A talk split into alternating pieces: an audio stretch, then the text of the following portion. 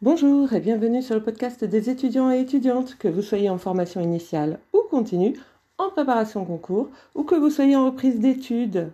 Vous êtes en L1, L2, L3, M1, M2, BTS, BUT, CPGE ou encore en école de commerce ou d'ingénieur avec accès direct après le bac ou en train de travailler et en même temps en train de préparer les concours, ce podcast est pour vous.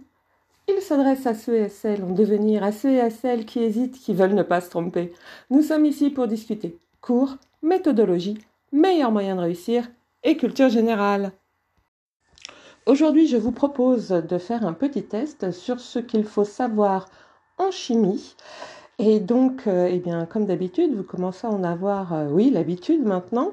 Euh, stylo, papier, je vous attends et puis je vous pose des questions vous répondez, vous arrêtez le podcast autant de fois qu'il le faut pour répondre et euh, on va jusqu'au bout. Donc on est plutôt sur la culture générale, minimale en chimie. Allez, allez chercher un stylo, une feuille de papier et puis surtout bien évidemment, on ne triche pas. Alors première question puisqu'on parle des bases et que évidemment vous le savez, euh, euh, les bases c'est vraiment quelque chose dont on se sert en chimie. Donc, euh, qu'est-ce qu'une base? Et puis, euh, à partir de là, euh, à quoi sert-il?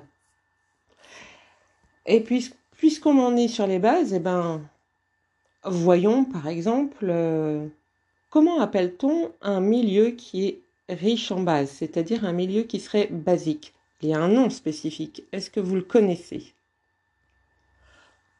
Autre chose encore, euh, quel est le produit inverse, si on peut dire, de la base? Comment est-ce qu'on l'appelle? Et donc, à quoi sert-il? Allez, on change de sujet là complètement, ou presque, et je vais vous demander la définition d'une vaporisation.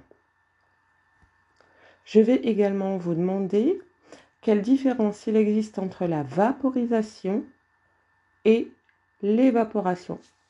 Alors vous allez me dire, oh là là là là là là, mais non, attendez. Euh, si je me souviens bien, j'ai dû faire ça en sixième, je crois que c'est un de mes premiers cours. Donc je pense que vous avez dû le faire à peu près euh, à la même époque. Donc ce n'est pas compliqué du tout. Comme je vous le disais, on est vraiment sur euh, les bases de la physique. Alors pareil, on reste toujours euh, là-dedans. Est-ce que vous faites une différence entre l'évaporation et l'ébullition? Et si oui, laquelle?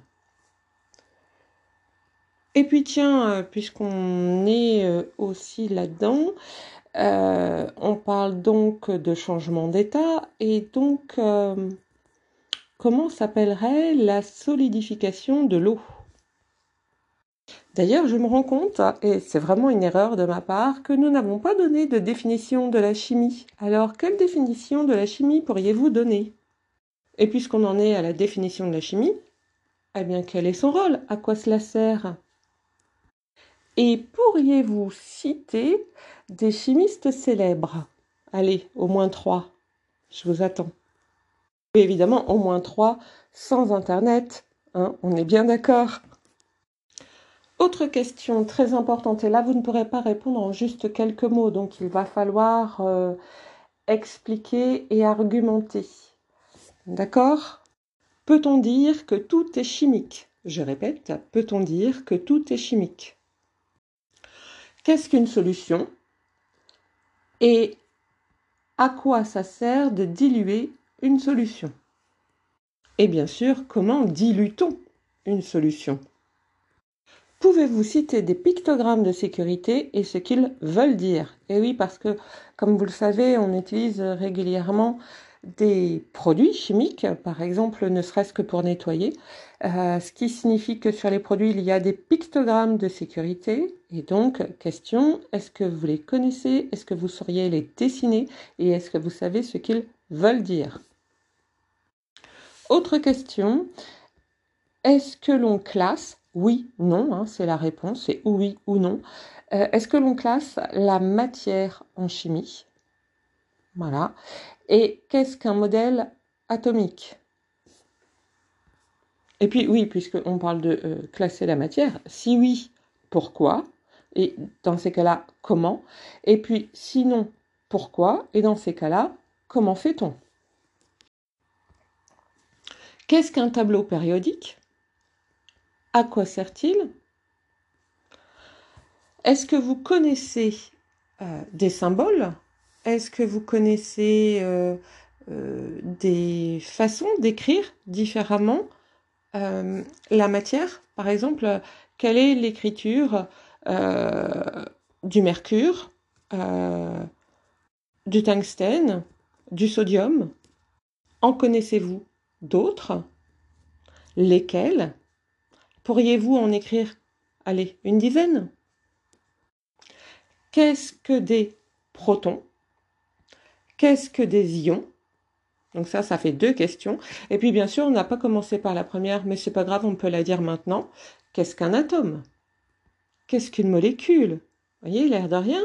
On, utilise beaucoup, beaucoup la chimie dans la vie de tous les jours. On ne sait pas toujours exactement de quoi on parle. C'est important quand même de le savoir. Et puisqu'on parle de molécules, est-ce que euh, les molécules euh, se créent n'importe comment? Oui, non. Euh, si oui, pourquoi? Sinon, pourquoi? Si oui, comment?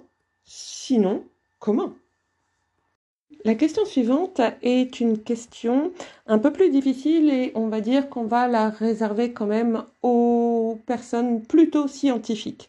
D'accord? Donc si vous n'êtes pas scientifique et que vous ne savez pas répondre à cette question, on ne vous en voudra pas. Néanmoins, si vous savez répondre, eh tant mieux, vous savez que vous êtes plutôt euh, dans le top du top, on va dire, d'accord?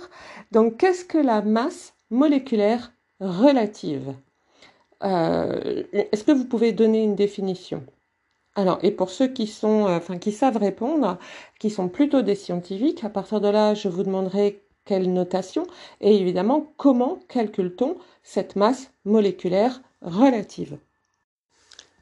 Et question subsidiaire, toujours pour les scientifiques, êtes-vous capable de l'expliquer? Alors oui, non et comment? Bien évidemment, hein, toujours la même chose. Et puis maintenant, parlons précipitation. Donc, euh, bah, est-ce que vous pouvez donner une définition de ce qu'est une précipitation?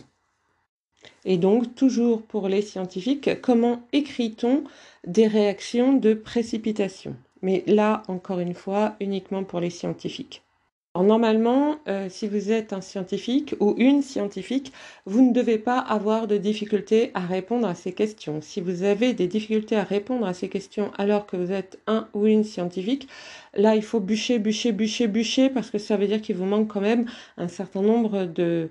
Euh, oui, on va dire de, de bases de la chimie. Base, non, pas des solutions basiques il vous manque une sorte de voilà d'introduction large à la chimie, on va dire. Euh, autre question, qu'est-ce que l'oxydation? Est-ce que vous pouvez répondre Et là, tout le monde peut répondre. Est-ce que euh, on peut répondre à la question de ce qu'est une oxydation? Est-ce que vous pouvez donner une définition? Autre définition encore, qu'est-ce qu'une électrolyse? Que sont des accumulateurs? Qu'est-ce qu'une batterie? À quoi les piles, l'électrolyse et les accumulateurs servent. Donc là, j'ai trois réponses obligatoirement, bien évidemment. Je répète, pile, électrolyse et accumulateur, à quoi ça sert? Et évidemment, à quoi sert une batterie? Et ensuite, eh bien, pour ce qui est des piles et des batteries, comment fait-on lorsqu'elles sont trop usagées? Comment, euh, comment s'en débarrasse-t-on? Hein? Juste, petite question. Petite question qui pique néanmoins, hein, je suis d'accord. Autre question, et là on change complètement de, sujet, on va dire. Qu'est-ce que des alcalins?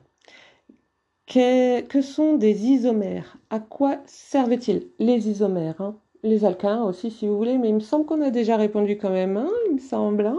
Donc les isomères, à quoi servent-ils? Voilà. Qu'est-ce que la polymérisation? Et donc évidemment, à quoi sert la polymérisation? Donc si vous regardez bien, en fait, on est vraiment sur, oui, euh, une large base. Hein. Si vous regardez, euh, j'ai pas été euh, très loin. Je vous ai pas parlé du modèle de Bohr, je vous ai pas parlé du modèle de Lewis. Euh, évidemment, si vous êtes des scientifiques et que vous voulez en parler, mais n'hésitez pas, donnez-nous votre définition du modèle de Bohr et du modèle de Lewis, ou bien encore du principe de Le Châtelier. Aucun souci, allez-y, lancez-vous, éclatez-vous, amusez-vous. Il faut pouvoir s'éclater pendant ses études quand même. C'est chouette, non? Vous êtes en train de bâtir votre avenir. Souhaiteriez-vous être ailleurs? En attendant, je vous souhaite bon courage, patience et ténacité.